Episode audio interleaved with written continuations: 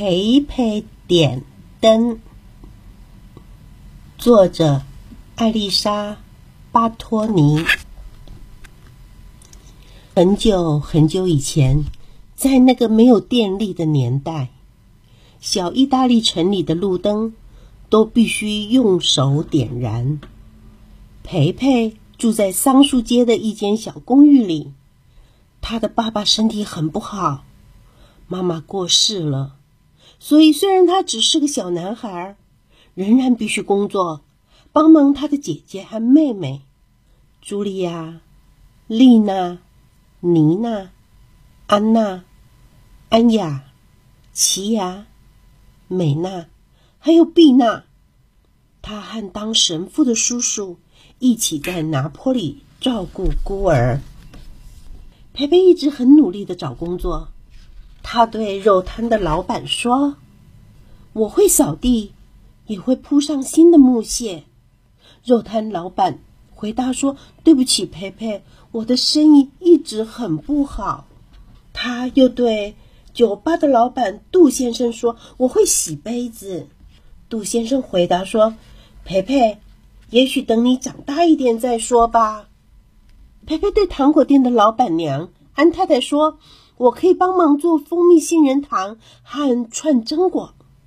安太太回答：“很抱歉，培培。”他甚至还去找了做雪茄的胖玛丽。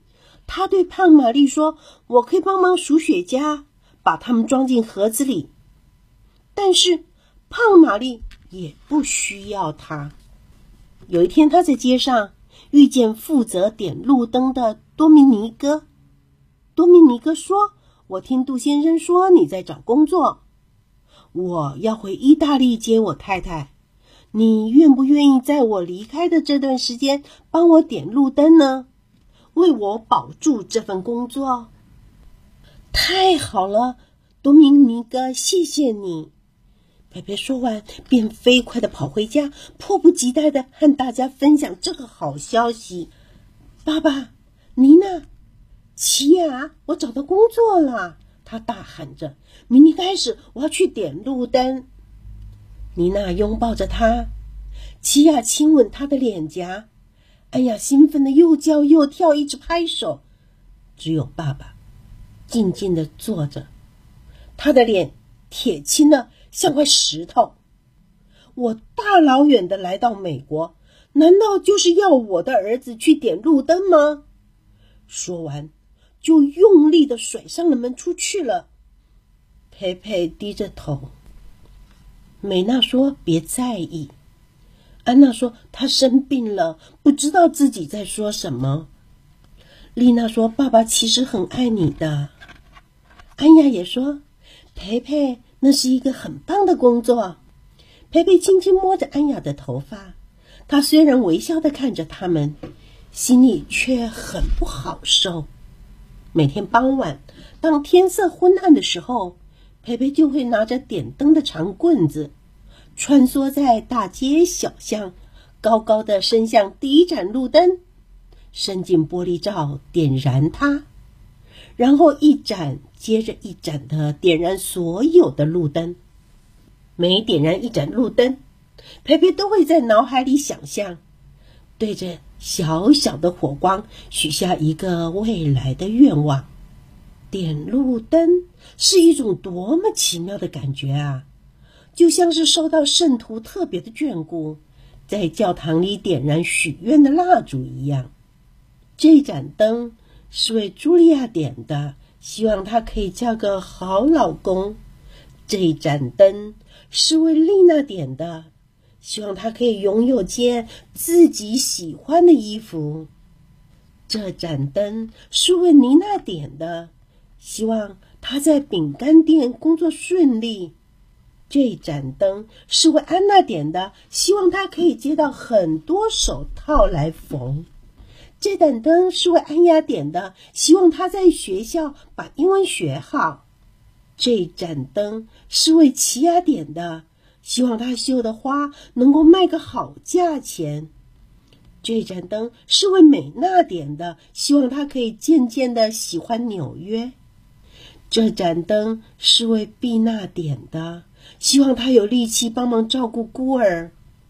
这盏灯是为妈妈点的，希望她在天堂可以很高兴的看顾我们。这盏灯是为爸爸点的，希望上帝保佑他的心脏。这盏灯是为我自己点的，希望我能够一直帮多米尼哥点灯。有一次，当培培回到家的时候，爸爸从窗口看着他，对他大叫：“你干脆一辈子待在街上，不要回来好了。”培培一个人在门前的台阶上坐了很久很久，等所有的人都睡着了，他才偷偷的躲在棉被里哭着到睡着。早上起床时，还是垂头丧气。胖玛丽开玩笑的说：“嘿，培培，别垮着一张脸。”培培自己也不想这样，但是爸爸还是很生气。你这辈子不会有出息了，他喃喃的抱怨。茱莉亚拉着培培的手对他说：“不要因为那句话而难过。”当他要去工作的时候，妮娜也提醒他：“培培走路的时候要抬头挺胸。”培培一直很努力，可是当他回家以后，爸爸总是转过头去，不愿意看他。他说：“我不想看见你，你让我太丢脸了。”安雅也说：“培培，你都不和我玩了。”培培只是低着头不回话，而且从那个时候开始，他总是匆匆忙忙的点路灯，有时候还会忘了哪一盏灯是为谁点的。他对自己说：“这是个烂工作。”他也开始想象。邻居们都躲在背后嘲笑他。没多久，培培就整天躲在家里，不愿意出门了。甚至有一天晚上，小意大利城的街上变得一片漆黑，所有人都在问：点灯的那个培培在哪里？培培趴在厨房的桌上。就在那天晚上，安雅没有回家。茱莉亚一直看着窗外，丽娜把通心面煮糊了。爸爸不停的走来走去，他吃不下饭，咖啡连一口都没有喝就推开了。我的小女儿在哪？每个人都听见她在低声的抱怨。不管安雅有多大，他永远都是爸爸的小宝贝。最后，爸爸开口了：“培培。”他请求的说：“别固执了，去点灯吧。”培培不敢相信自己听见的事。他说：“但是爸爸，我不能去点灯。我不想一辈子待在街上，更不想长大以后变成乞丐。你把我们带来美国，是要我们做更有意义的事。我要去读书，也许将来我可以当个医生。”爸爸说：“可是培培，街上很暗。”安雅一定吓坏了。今天晚上点灯是很重要的工作，拜托你，佩佩去点灯吧，我会为你感到骄傲。还没有办法拒绝爸爸，他默默的穿上了外套，拿起了点灯的长棍子，走到屋外，高高的伸向第一盏灯，点燃它，然后一盏。一盏的点亮了所有的路灯，每点一盏灯，他就轻声的说：“希望安雅平安。”终于，就在培培习惯为自己点的最后一盏路灯下，他找到了安雅。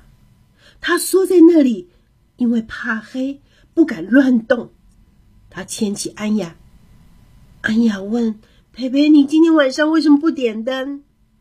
培培回答说：“对不起，安雅。培培，等我长大以后，也要像你一样，我要去点路灯。我觉得这是美国最棒的工作了。”培培怀疑的说：“最棒的工作？”